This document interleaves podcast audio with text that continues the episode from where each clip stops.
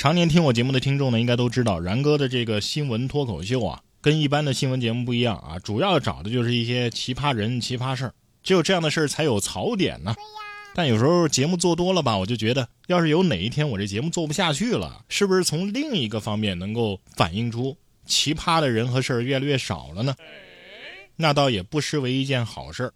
我个人失不失业倒还是其次，说不了新闻，我还可以讲故事嘛。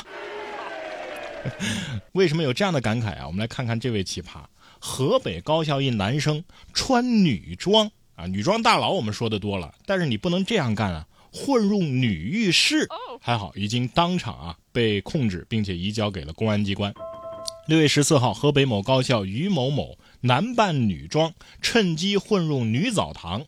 由于伪装的过于奇葩，而且呢做贼心虚，被在场的值班人员和学生发现了异常，在其逃跑的途中将其控制，并随机拨打了幺幺零报警。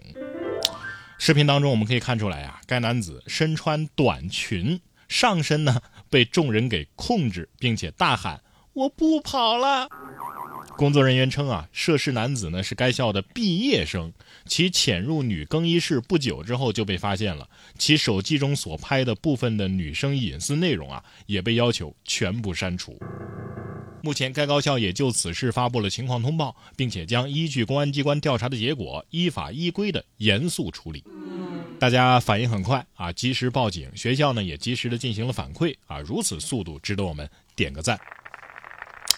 还有人说呀，该男子在逃跑的过程当中还不老实，还踹了女子一脚。我说你犯事儿了还这么嚣张，幸好被人给抓住了，该罚罚，该办办，一定得让他知道违法的代价。有些代价呀，真的是不值得呀。你看这位杭州的外卖小哥，从十多米高的大桥跳江救人，什么样的事情值得这个跳江的人付出生命的代价呢？六月十三号，浙江杭州一名年轻女子啊跳桥轻生，正在工作中的外卖小哥彭清林见状，从十多米高的桥上是一跃而下，抓住女子向桥墩处游去。待民警将人救下之后啊，彭清林呢还谢绝了民警的游艇啊，自己游到了岸边，找到自己的车子，继续自己的工作。单子呢超时了十五分钟，但是平台并没有扣他的钱。经测算啊，这座桥的实测高度就有十四点二米，相当于是五层楼高的高度啊！专业救援人员称啊，在达到一定高度或者是跳水姿势不对的情况之下，是很容易被水直接拍晕过去的，或者出现内脏的损伤，甚至还会出现骨折的情况。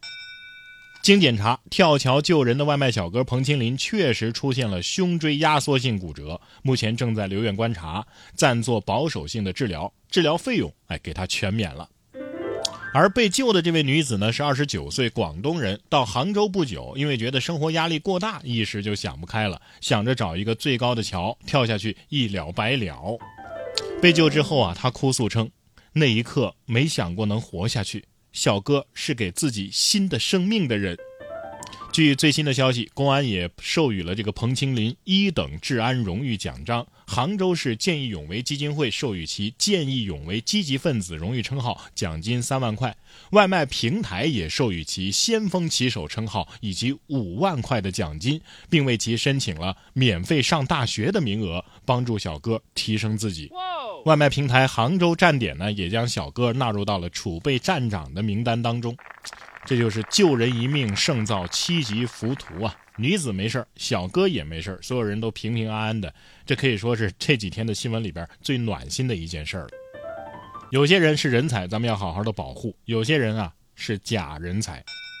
近日，浙江宁波一网友就发帖，公司来了一个运营总监啊，说是管集团运营的，负责行政和人事。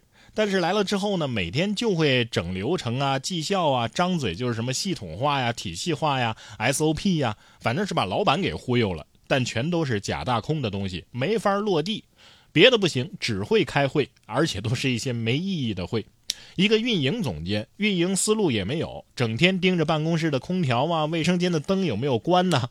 白天不说话啊，都是晚上十点钟之后才在微信群里边发消息啊，好让老板看到他。哎呀，这么晚还在公司积极工作呢，一个月拿几万块啊，就管这些鸡毛蒜皮的事儿。来了半年多，五月份的绩效出来了，全公司的高管他排名倒数第二，都不知道他每天在干啥。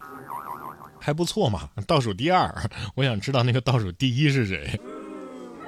一个月好几万，他就入职这些公司，一家公司去一个月，一年不说多了，就去俩企业上两个月班，收入就比我高得多了。想起来一个职场传说呀，说一个食人族打工者偷偷的吃了四个主管，但是公司呢照常在运转。后来有一天他吃了一个维修工，公司直接瘫痪了。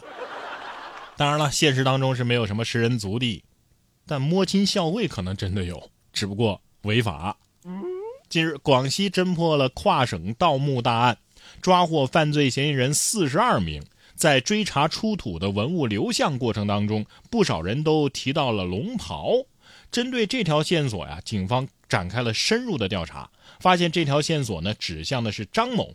张某交代说呀。这条龙袍是在甘肃省白银市景泰县的一处古遗址里盗取的，拍照呢是为了网上出售，还没来得及出售就被抓获了。目前这起系列案件的相关被告人一审都被判处十年以上的有期徒刑。我的乖乖啊，是谁的墓被盗了呀？甘肃白银出过皇上吗？会不会顺便破获一起数百年前的谋反案啊？这龙袍居然是真的，那会不会我去西安的时候花三十块钱在地摊买的兵马俑也是真的呢？你就说这龙袍是你们家祖传的，他们可能都会信。盗墓违法，这偷其他东西也不行啊！六月十四号，西安的一则女子偷拿老人的水果，还满脸笑容的离开了。这个视频呢也引发了关注。六月十五号的中午，记者从警方得知，这一事件有了最新的进展。西安公安灞桥分局组织警力开展了调查工作。经查，偷老人性子的是团伙作案。目前涉案的违法行为人郭某、钱某、徐某都被抓获，相关情况正在进一步的调查之中。团伙作案偷杏子，你们拿走之后，真是为了吃吗？是不是为了摆在盘子里，码放整齐，然后把自己照片放在前头？在这里，我想做一个温馨提示：这几个杏儿啊，你就是买也花不了多少钱啊，实在是吃不起，可以把家里的房子卖了呀。